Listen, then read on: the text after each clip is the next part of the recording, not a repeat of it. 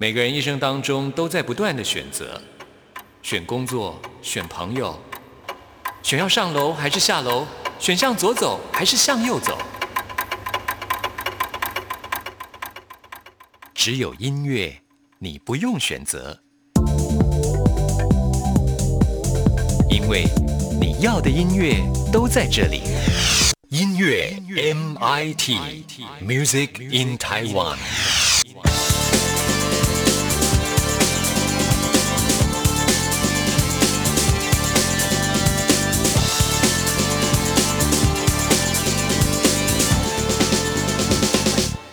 亲爱的听众朋友，大家好，欢迎收听今天的音乐 MIT Music in Taiwan，我是谭志毅。我们常常说听音乐有非常多的好处，其中有一个就是能够潜移默化。用在哪最适当呢？就在我们今天的弦外之音单元当中，要跟听众朋友来做介绍喽。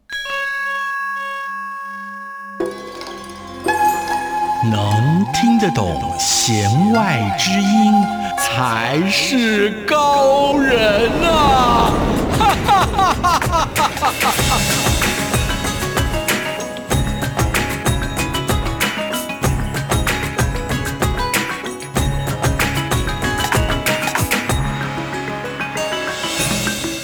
又到了我们一个月要来进行一次的单元，那就是弦外之音。哇，我想呢，自从弦外之音这个单元播出之后呢，很多听众朋友都觉得听音乐变得更有意思了，因为好像呢自己也能够参与在其中，去了解听这些音乐它真正的原理在哪里。那位听众朋友邀请到的专家呢，就是中正大学犯罪防治系戴胜峰老师呢，来到我们节目当中，用心理学的角度来跟听众朋友聊音乐。戴老师您好，志毅好，各位听众朋友大家好。是的，今天呢我们要。要来讲这个，我觉得非常的专业哦。怎么说？对音乐呢，跟治疗还有这个矫正之间的一些关系，因为我们绝对有听过所谓的音乐治疗，可是我们大概都是觉得一知半解。嗯，好。可是呢，如果音乐能够达到真正治疗的效果的时候，我们觉得，哎，那也是有一个很大的帮助啊。嗯，其实音乐治疗，呃，基本上呢，我们讲到治疗这两个字，哦，就很多听众朋友们可能会觉得，哎，是不是治病？对哦，其实治疗呢，它本身从治跟疗这两个角度来下手的话，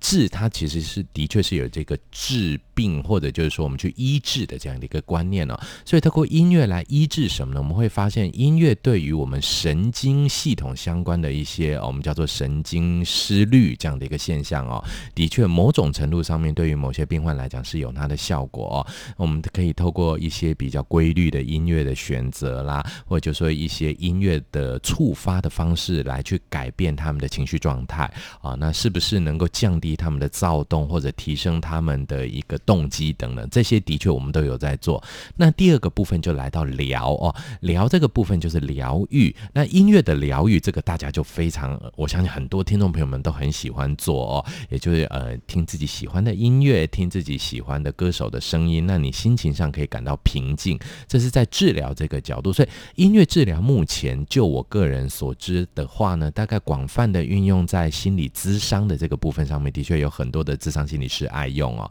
那我相信呢，各位只要。打一个，比方智商心理、音乐治疗师等等的这样的一个关键字去搜寻的话，网网络上面应该都有非常多的讯息，大家可以得到啊。那但这个部分有它专业的一个层面在。那因为我是犯罪防治系的关系哦，所以呢，我跟各位听众朋友们相比呢，有比较多的机会哦，可以到监狱里面去，但还没关过啦。对，到监狱里面去呢，基本上做做研究啦，啊，关心一下里面的收容人朋友，那他们的一些生活状况啊。所以呢，其实音乐能不能带到我们这个叫做监狱里面的处遇？其实监狱里面有些非常有趣的专有名词，各位听众朋友们可能听过我跟宛如的节目，或者跟志毅这边节目，你都会发现我很少会用这一些，我们把它叫做犯罪人或者这些坏人。哎，这个名词其实我们尽量绝对不能这么用哦啊，我们会称呼他们叫做收容人啊，因为其实他的身份就是因为他们曾经违反法律，那经由呢检察官的提诉，那法官的审判确定以后，那他们现在在监狱来服刑，所以他们其实是监狱内的收容人或者是服刑这样的一个观念哦。那我们监狱其实很早，台湾的监狱矫正这一块，就我们希望这些受刑人朋友们能够改变他的行为哦，矫。正他的这种比较暴力的心性哦，呃，早期我们用的方法比较多是偏向于体力劳动的，嗯。啊，所以大家可能会听过一个比较来自对岸的名词，叫做劳改。其实台湾我们没有用这个名词，但是的确也有这种体力活了这种东西啊，来希望呢能够透过体力上面的消磨，是不是能够改变他们的心性这样子？但渐渐渐渐的呢，开始引入了多元的一个。我们叫做处遇方案，那这种处遇方案英文叫 treatment 啊，那也就是说呢，我们是不是可以给他一些适当的处理，然后给他适当的一些呃运作，让他呢改变他自己？那其中呢最有名的，而且大概我相信欧美很多国家都常在做的，就是音乐疗法。那音乐疗法引进监狱以后呢，其实它的做法上面就跟一般在市面上大家常听到的音乐治疗，或者我们在很多集里面跟各位听众朋友们分享的听音乐感觉饮料的味道啦，或听音乐感觉气温的变化等等这些，会有明显的不一样。那音乐疗法在监狱里面的实行，在台湾就变成一个非常有趣的一个呃，我们应该这样讲，就是说可能跟大家想象的都不一样这样的一个画面。那我觉得这部分呢，蛮值得可以拿。来跟听众朋友们分享。对啊，所以我们今天就觉得非常的好奇啊。嗯，透过这个音乐呢，能够帮助这些所谓的收容人，他们去做一些矫正跟改善。那其实这真的是再好不过了，对不对？因为他就是之前可能有一些行为上的这个，就是需要被受罚的部分。那可能他之前可能就是自己的情绪没有办法控制的很好，或者是他一些想法比较偏激。是。那通过音乐的一种矫正的方式，让他至少能够回到正途的话，其实这是一个也是最简单，然后也没有什么太多。成本的一种方式，没有错，对，而且呢，我们这句话真的讲的很好，叫做潜移默化。嗯，那我们会发现呢，听觉啊，我们很多次的节目里面都跟各位听众朋友们强调，听觉是最环保的一个感觉，它几乎不花任何的一个，我们需要去特别注意去听什么，我们只要把耳朵，我们甚至不能把耳朵关起来，我们基本上只要把收音机打开来就好了啊，耗电量又非常的低，好，所以基本上的听觉非常的容易进入人的耳朵，那。意外的一件事情呢，可能各位听众朋友们就不知道，我们这个听觉哈，耳朵一听进来，我们之前有跟各位介绍过眼睛，我们看到的资料呢，眼睛是放在头的最前面嘛，哦，鼻子这边，但是呢，我们的视丘，也就是我们解读的这个部分，却在大脑的后面，也就是说呢，眼睛的讯息要走蛮长一条路的，大概接近要走个五到八公分左右才能送到大，当然这个距离很短啊，大概五到八公分一点点嘛，但是听觉就不一样哦，听觉你耳朵一听到。几乎是马上大脑就感受到了，因为呢。对，因为耳朵的旁边，也就是它的我们感受听神经的旁边呢，马上就是听觉的解读区，一瞬之间就到了。而这个听觉的解读区非常奇特的一个地方在哪？它跟我们的情绪中枢比视觉还要近。嗯，它呢几乎是紧邻着我们的情绪的一个发起点，所以我们很容易会有什么东西的印象呢？就是听到令人感动的音乐啊。那我记得很清楚，我的一个经验就是我第一次去迪士尼玩的时候，然后那个游行啊什么的，哇，很好看这样子。那我最感动的其实并不是那个游行的好看，而是在我背后的那个音响，它所放出来的那种。举世和平啊，然后歌舞升平的那种，呃，大家合唱啦，一起开心的那个感觉，让我感动的快要真的是鸡皮疙瘩掉满地，就觉得很感动。画面其实不会让你觉得有多么的震撼，但是声音却非常的感动。就像各位，如果未来如果有机会，你可以选择看恐怖影片，比如安娜贝尔，什么通通都可以，但是把声音关掉，你就发现一点都不可怕。对，就是少了那些音效。对，音效才是真正的塑造恐惧感的来源。对，这就原因在哪里？因为声音跟情绪最近，尤其跟恐惧非常非常的近，所以我们都会发现，只要那种，尤其在金马奖里面，只要有恐怖片去比最佳音效奖，其他都不用比哦，因为他最有最有张力。对，然后呢，评审也会被吓到，他也很害怕。对对对，因为很近嘛。但相对的视觉效果讲就不容易，恐怖片里面视觉效果可能它只。大概只能拿到最佳化妆之类的吧，因为对就偶尔的把画成那个样子啊。所以其实我们会发现，听觉有它的这个特殊性在的时候，那么对于收容人来讲，他们对于听觉这就很意外了。我们因为收容的环境在监狱里面呢，我们也希望他能够不要有太多的一些来自社会上乱七八糟的讯息哦。所以我们也希望把他的环境控制的非常的好。我们有一个名词，可能听众朋友们没有听过，监狱呢，在我们所有的国家的这些呃行政机关。里面我们把它称之为叫做全控机构，全部控制你。嗯啊，吃喝拉撒睡，食衣住行全部被控制的，这叫全控机构，比军队还要那个。军队还有放假休假，监狱是没有休假啊。监狱即使大家听过一个名词叫放风，这个放风其实一天也只有四十分钟，而且各位听众朋友们可能都把放风的风。写成是那个刮台风的风，嗯，其实不是哦，不是哦，放风的那个风是开封府的风，哦是，就是把封条打开的意思，哦，放风，这这这个意思，错了这么久，对对，但因为媒体都写刮台风的风了嘛，对 对对，其实不是那个风啊，那所以呢，其实它是全控机构的情况之下说，我们就希望把它的感官的一些享受跟刺激也都能够让它净化，以避免它呢真的在监狱里面，你想想看这么。枯燥的环境，然后也许刑期慢慢无绝期，那你又给他很多刺激，等于是撩动他的这种心理不愉快的感觉哦。所以呢，对于收容人朋友来讲，视觉线索是很少的。所以监狱里面他们穿着的服装的线索非常的单纯，监狱里的颜色极端的单调。大概就是水泥的颜色，白色跟铸铁的颜色，但然后受刑人身上穿的衣服，大概就是要么夏天就是白 T，然后呢浅蓝色的裤子，冬天就是蓝色的外套，这样子非常素净，然后剥夺你的视觉上面的享受。那这些之外，吃的东西也是预防提供的，不见得好吃，反正总之营养满点，但是不见得好吃了啊。那所以这些情况之下，只有一个东西开了一个窗口，就是听觉。哇，那听觉怎么开窗口呢？也就是说呢，我们收容的朋友，其实在他的收容时间达到一定的程度以后，跟随他个人的表现，如果他表现的不错，然后随着他的累进处遇分数的上升，他将可以拥有自己的收音机。哦，是哦，对，那他就可以听。哦，那塞着耳机听，所以你就会发现呢，收容人的听觉，他们等于就是说，各位有一个很有趣的现象，早期还没有手机的时候，大家一台收音机就等于打开了全世界，嗯，耳朵带着你漫游全世界的那个年代，到后来是电视带着你旅游全世界。现在是手机带着你旅游全世界这样的一个感觉，也就是呢，人们会把自己的这一个自我概念投射到这样的一个媒介里面去。是，那所以等于就是说呢，这个收音机进来的音乐各方面的时候呢，就整个让收容人的心的这个注意力投到这个。我们叫做音乐的这个部分上面去是，那我们就很好奇啊，因为音乐其实它有很多的种类，对，那到底是哪样的音乐呢，能够帮助或者是安抚这一些就是收容人去改变他们的一些行为呢？对，所以呢，我们就会发现呢，在监狱里面呢，当然就要看他的目的，也就他的呃音乐播放的时间了。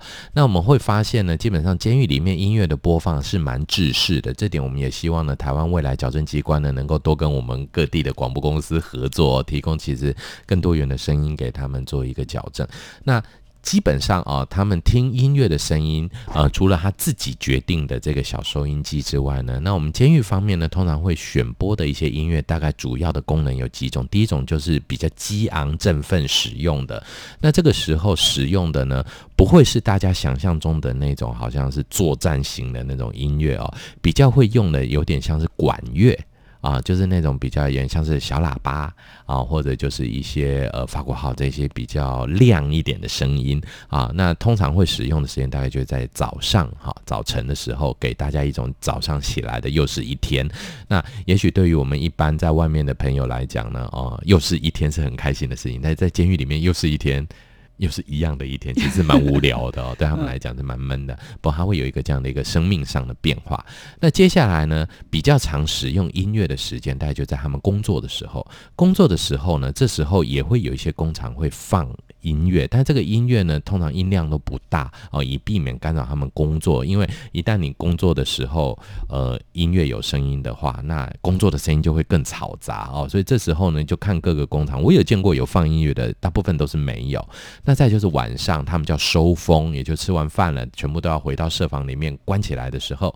那收风状态的时候，就会有一些比较轻柔的音乐。因为各位你要来思考一下，如果台湾完完全全符合联合国的。规定，也就是一个收容人有零点七平这样的一个空间的话，大家来想看零点七平是什么感觉？零点七平就是一点四个榻榻米，那很小哎，很小，一点四哦哦，也就是一个人躺下去刚好，那就差不多。对，大概就是棺材后面再放三叠金纸这么多，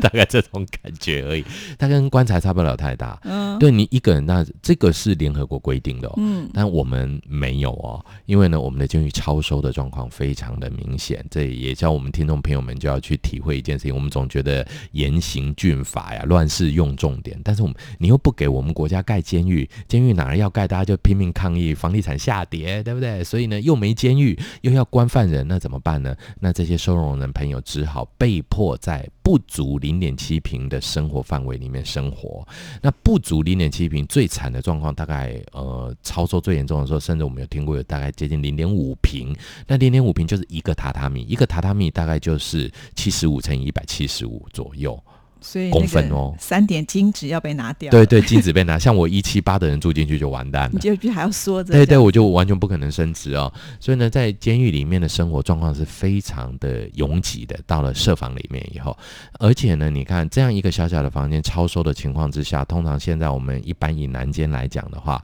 呃，最严重的状况大概一个间设防里面，我们大概看起来平常要给六个人住的，大概都会挤到八到九个人。哇，嘿，那都是大男生，那里面不可能有空调，那即使有，也只有抽风设备哦，让它保持空气的流动这样子而已。所以整个漫漫长夜，你大概从五点收风之后，你就要待到隔天早上的八点才能出来。这长串的时间里面呢，就很容易造成球情不稳定。那这时候音乐就扮演一个很重要的角色，嗯，好、所以安抚的角色。那这时候安抚的角色大概会放的大概就是比较轻柔的音乐哦。那这些轻柔的音乐呢，很奇特。我们一般想到轻柔的就是轻音乐啦，或者就是一些呃古典音乐哦。但在监狱里面呢，有很多会放呃我们所谓的收容人朋友爱听的无愧靠的音乐。哦，真的吗？，对，呃，通常这时候会希望激发他们对于亲人之间的一个联系的社会连结的加强，所以我们都会知道，呃呃，在监狱里面的几首甚至国歌中是国国歌啦，有妈妈恰利亚波丢啦啊。哦，用亲情的呼唤对对对，这个真的是国歌中之国歌啊啊！或者是早期呃，在还有所谓政治犯的那个年代的时候，也有一首歌《绿岛小夜曲》啊，这个通常都是大家非常。呃，监狱里面的代表的歌曲哦，然后当然有一些歌就不能放哦，比方像叶启田先生的《爱表家一样》，在监狱里面不能再拼了。对对对，对不在表就不行。好吧，那我们现在呢，就来感受一下国歌中的国歌，在监狱里面呢，大家最喜欢的。妈妈恰利亚波丢，那他就会觉得说，哇，这这这，让他回想起在监所外面的这个还在等他的亲人。好，那我们现在就来听听看喽。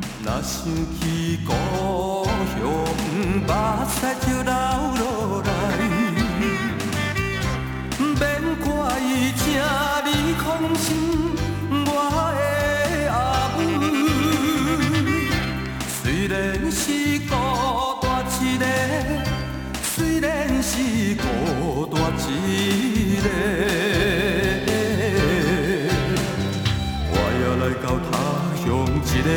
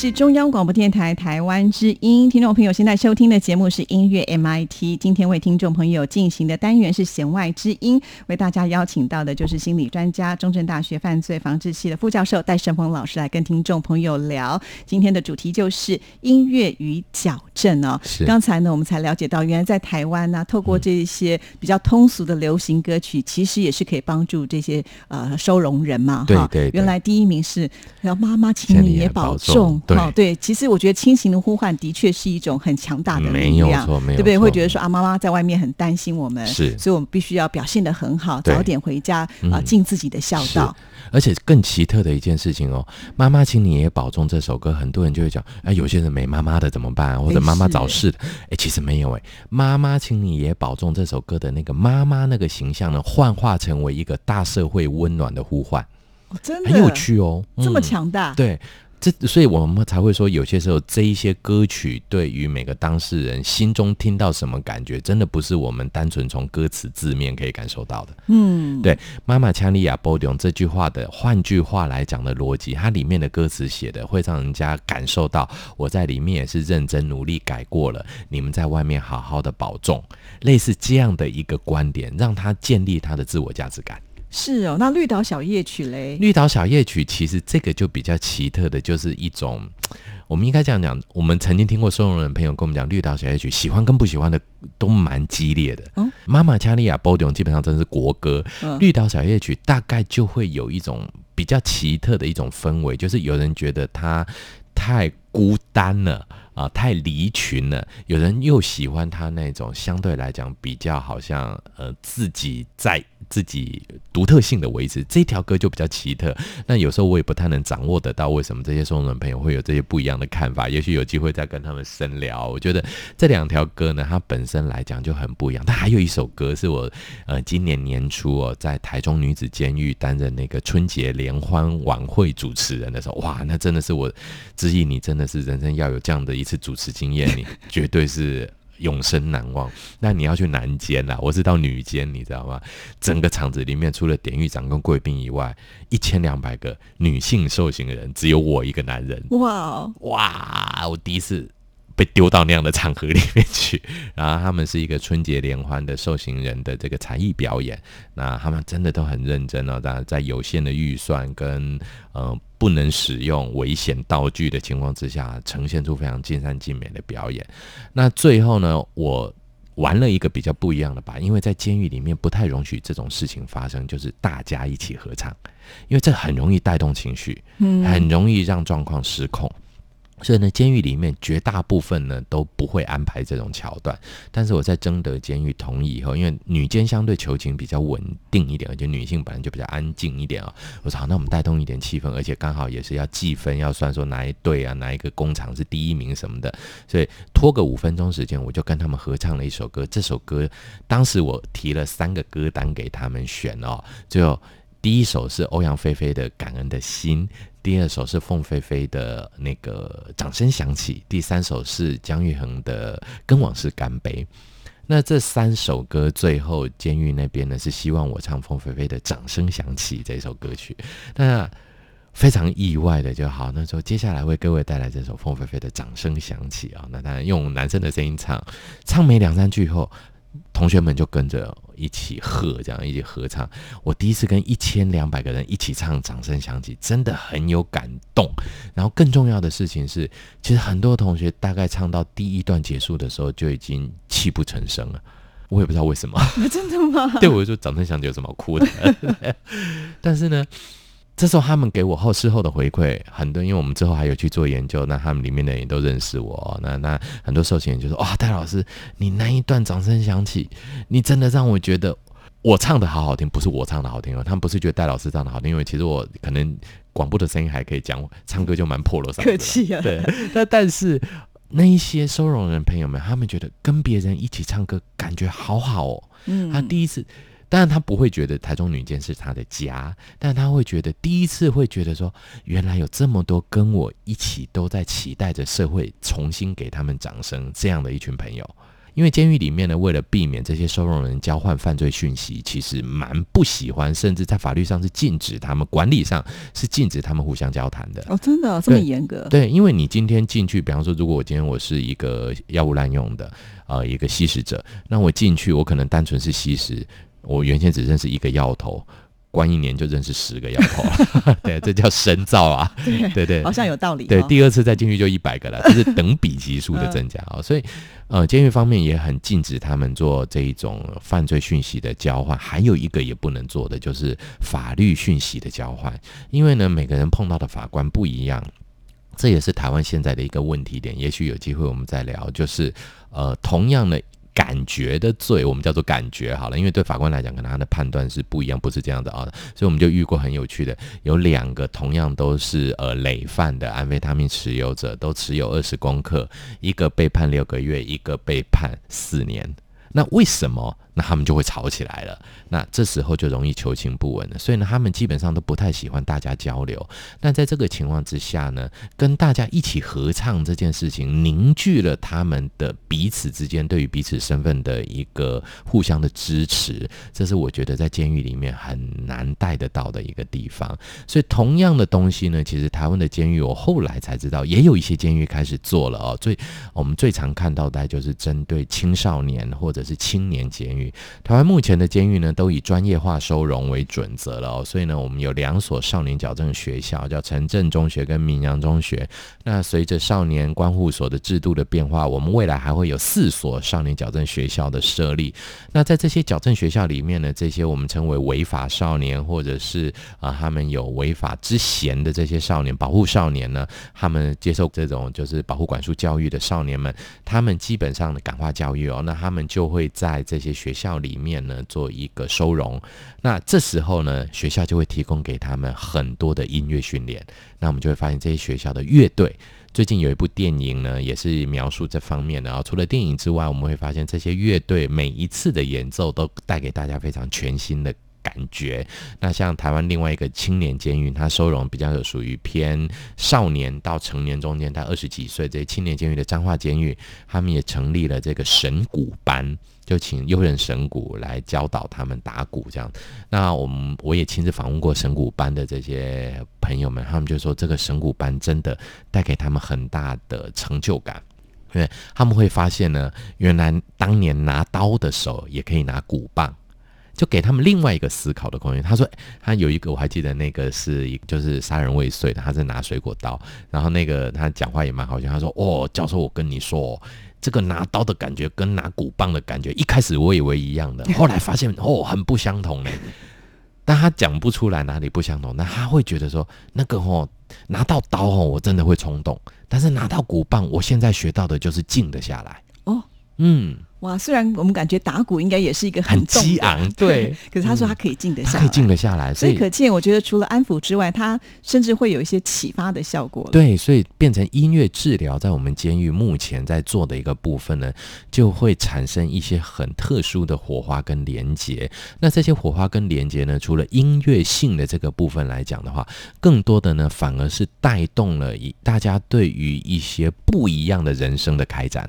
啊，所以呢，我们甚至还会看到有很多的传统音乐班，像彰化监狱有像北管、南管班啊，很多监狱也都会安排一些音乐演奏的班别。那这些音乐演奏，呃，也许对于我们纳税人来讲就，诶怎么那么浪费钱啊？这些人就是收容人呢，犯过错的人进去好像度假，好像夏令营还学音乐。但是各位真的不要误会，这一些微小的成本，我们未来如果这个朋友他真的呃愿意回归在主流社会的时候，再也没有犯罪现象的时候，它带来社会成本的节省才是大的。真的、嗯听了戴老师讲解，我们就觉得好有道理哦。嗯那我们现在就来感受一下由戴老师领唱一千两百位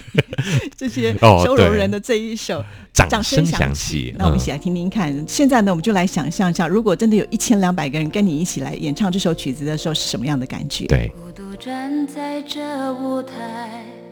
听到掌声响起来，我的心中有无限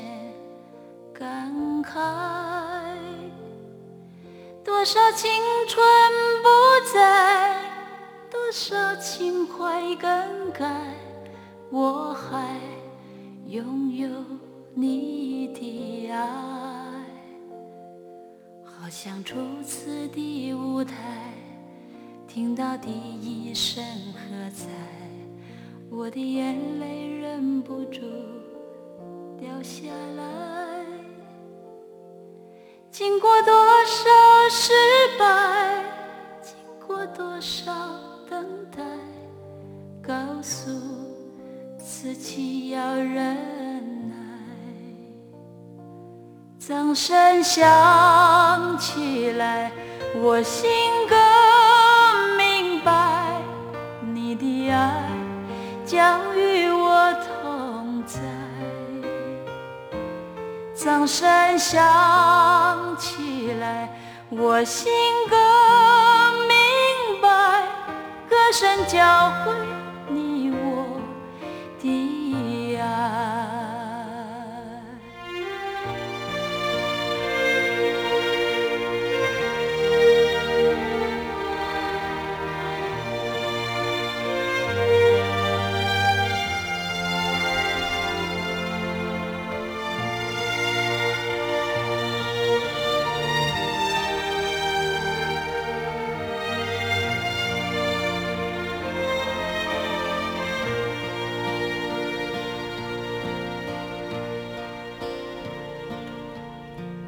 站在这舞台，听到掌声响起来，我的心中有无限感慨。多少青春不在，多少情怀已更改，我还拥有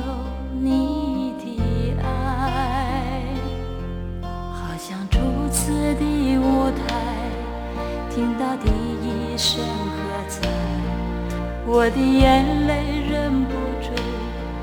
掉下来。经过多少失败，经过多少等待，告诉自己要忍耐。掌声响，我心更明白，你的爱将与我同在。掌声响起来，我心更明白，歌声教会你我的爱。掌声响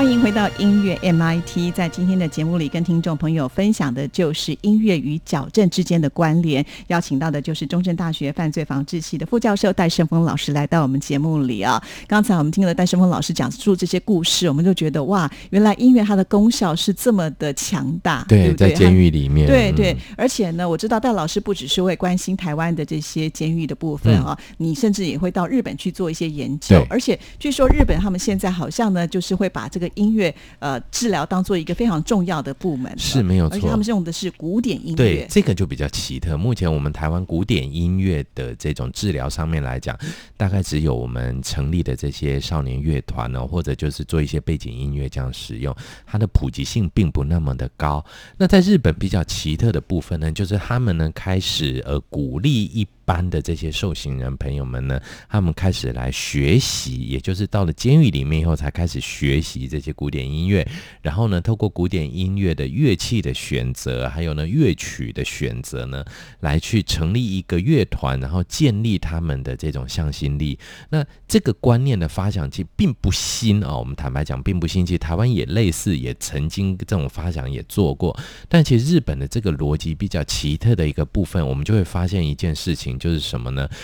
呃，这些犯罪人朋友跟一般人相比，有一些很特殊的一些微小的差别存在。那在这边，我们可能就要问一下听众朋友们这样的一个逻辑了，就是说，你同不同意犯罪人跟一般人在出生当天，也就是离开妈妈肚子那一刻钟是不一样的？至于你觉得是一样的还是不一样的？我觉得应该一样，应该一样，对不对？我们都觉得这样。这个观念，如果听众朋友们您觉得，哎，犯罪人跟一般人在出生当下是一样的的这种理念，你的脑袋就比较偏向一套理论，这套理论叫犯罪社会学。什么意思呢？就是人都一样嘛，嗯，所以呢，你会犯罪一定是环境出问题，社会出问题。那我们就矫正社会，矫正环境。我们不能矫正社会，我们就改矫正你，然后改变你的环境，让你变好。但是呢，人天生有那么一点点不一样的，这种人想法就比较偏向犯罪心理学。那这些不一样可能在哪里？比方说，我们的确会发现收容人朋友的自我概念比较不好啊，还有呢，他的自制力、自我控制能力不那么的好。那他甚至呢，没有规划远。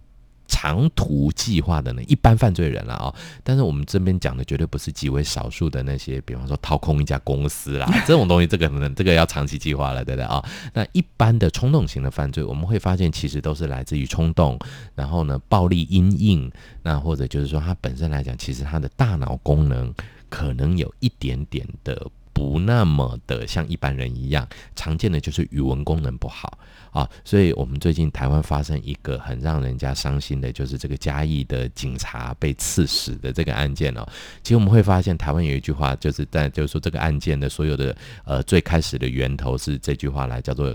更小灯熊气，就是说你被人家指责了以后，你就觉得很不开心，然后转而为生气。这个行为模式，这个逻辑人皆有之，更小灯熊气人皆有之。像我也曾经，哎、嗯也好，然后呢，在高铁上面，哎、哦，这样子，好，我也被查到了。那这个也很也很更小，很不好意思，还还教授嘞，对不对？对，那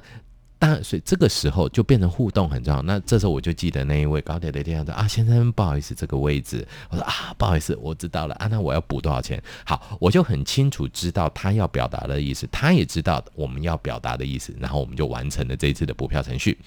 那但是对于我们讲说，在一个冲动个性比较强的人身上，如果今天列车长出现了，他跟你讲，哎、你没票哦。如果他忽然间讲的是这一句话的时候，对方可能觉得玻璃比较乱，不然你是要怎么样？这种冲突的上升呢，其实因人而异了。嗯呃，还有一个很重要的，他会把它倾向于是敌意认知，也就是我只是来查票。列车长一定觉得我只是来查票，我对你没有恶意。他会觉得你为什么针对我，旁边的人都不查？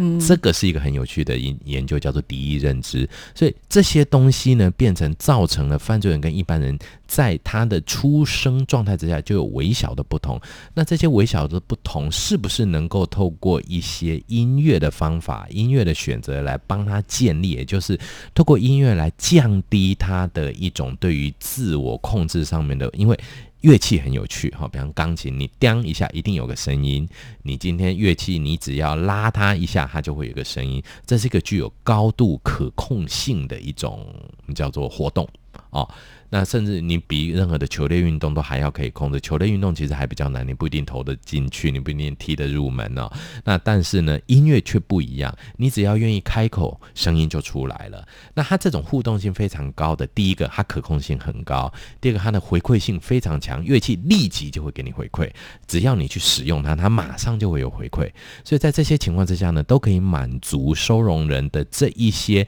他们天生比较喜欢往这种高回回馈性的活动。或者是高控制性的训练，帮助他们做这个训练，这是日本这边的一些做法。那我从去年在日本犯罪心理学会看到类似的论文之后，我也发现一个很有趣的现象：日本初步的研究在北海道的那边的几个刑务所做这样的一个研究，结果的确发现呢，收容人他们对于自我概念的满足度上升了，他们会觉得，诶，我还算个有用的人，至少我会让这个东西发出声音来。哦，嗯，那这种东西代表慢慢的潜移默化它，你那你能不能控制你自己？先从控制音乐开始，对然后学习到控制自己。对，那控制音乐其实呢，最好、最单纯、最简单的就是乐器的使用，而乐器的使用最单纯的就是古典音乐的习得。各位可能都觉得古典音乐的门槛非常的高，其实大家都误会了，它绝对会比电脑音乐来的门槛低。它真的就是只要你有这个乐器，然后呢有学习的机会，其实你要让它发出一个悦耳的声音并不难。嗯，对，所以他们用这个方法去用快速的酬赏性跟一种高度的可控性来去满足收容人这部分的一个需求。嗯恐怕也是因为古典音乐呢的历史也比较长了，嗯所以再加上一些呃这个教学的呃部分呢，也让大家能够比较容易接受，对所以呢，它就有一套很容易的入门的系统，是那让这些受刑人如果能够在其中得到一些成就感的话，没错他们可能会有一些激发出来。对，而且呢，呃，古典音乐基本上他们的和弦各方面都是走古典的，比较是属于和弦的 harmony 这一块的、哦。对，所以我觉得这整个部分来讲呢，对于我们不管之前提过的这种对于沉浸的作用，对于自己心灵开发上面，呃，我相信，因为收容人朋友们对于这些音乐原先的接触就非常的少，一旦开始接触，它带来的冲击性一定会很高。对啊，我还记得以前在上音乐课的时候，老师就说过，就是在古典乐派的时期的音乐嗯呢，通常呃，就算用到了这个不协和的音程、或者是不协和的这些和弦的时候，它下一个动作一定要解决这一个哦，不和谐的部分，就要变成和谐。所以通常在那个不和谐的和弦后面接的一定要是那个和谐的和弦哈。嗯所以呢，就有音乐家就听到他邻居有人弹到那个不协和的，他就觉得非常的刺激。嗯于是呢，他就自己到他的钢琴上面再去做一个解决的动作，哇就是好有趣弹那个、哦嗯呃，所以从这个论点当中，我们就会发现、哦，原来他真的是会有其中的一种效果。对，因为它可以拉回来的对对一种。如果说我们把它，哎，这个那我倒觉得蛮有趣，这有一点像音乐的修复式的关系，是 对，我是们把它修复回来。对啊，所以如果你也会懂得用这种方式的话，也可以解决那种烦躁的感觉。对对对，因为呢，这个可能在古典音乐哦，那钢之一真的我又学到一课，原来有这样的一个效果。我们一直以为就是从脑神经科学的观点来讲，就他的脑波会沉静下来，这个很有趣。所以呢，我们今天接下来也来播一段古典音乐，让听众朋友来感受一下了哈。也谢谢戴老师今天接受质疑的访问，又提供了我们这么多不同视野的角度来看音乐了。谢谢谢谢。那我们来安排的就是莫扎特的钢琴奏鸣曲。那今天的节目呢，在这里要跟大家说声再见了，谢谢您的收听，祝福您，拜拜。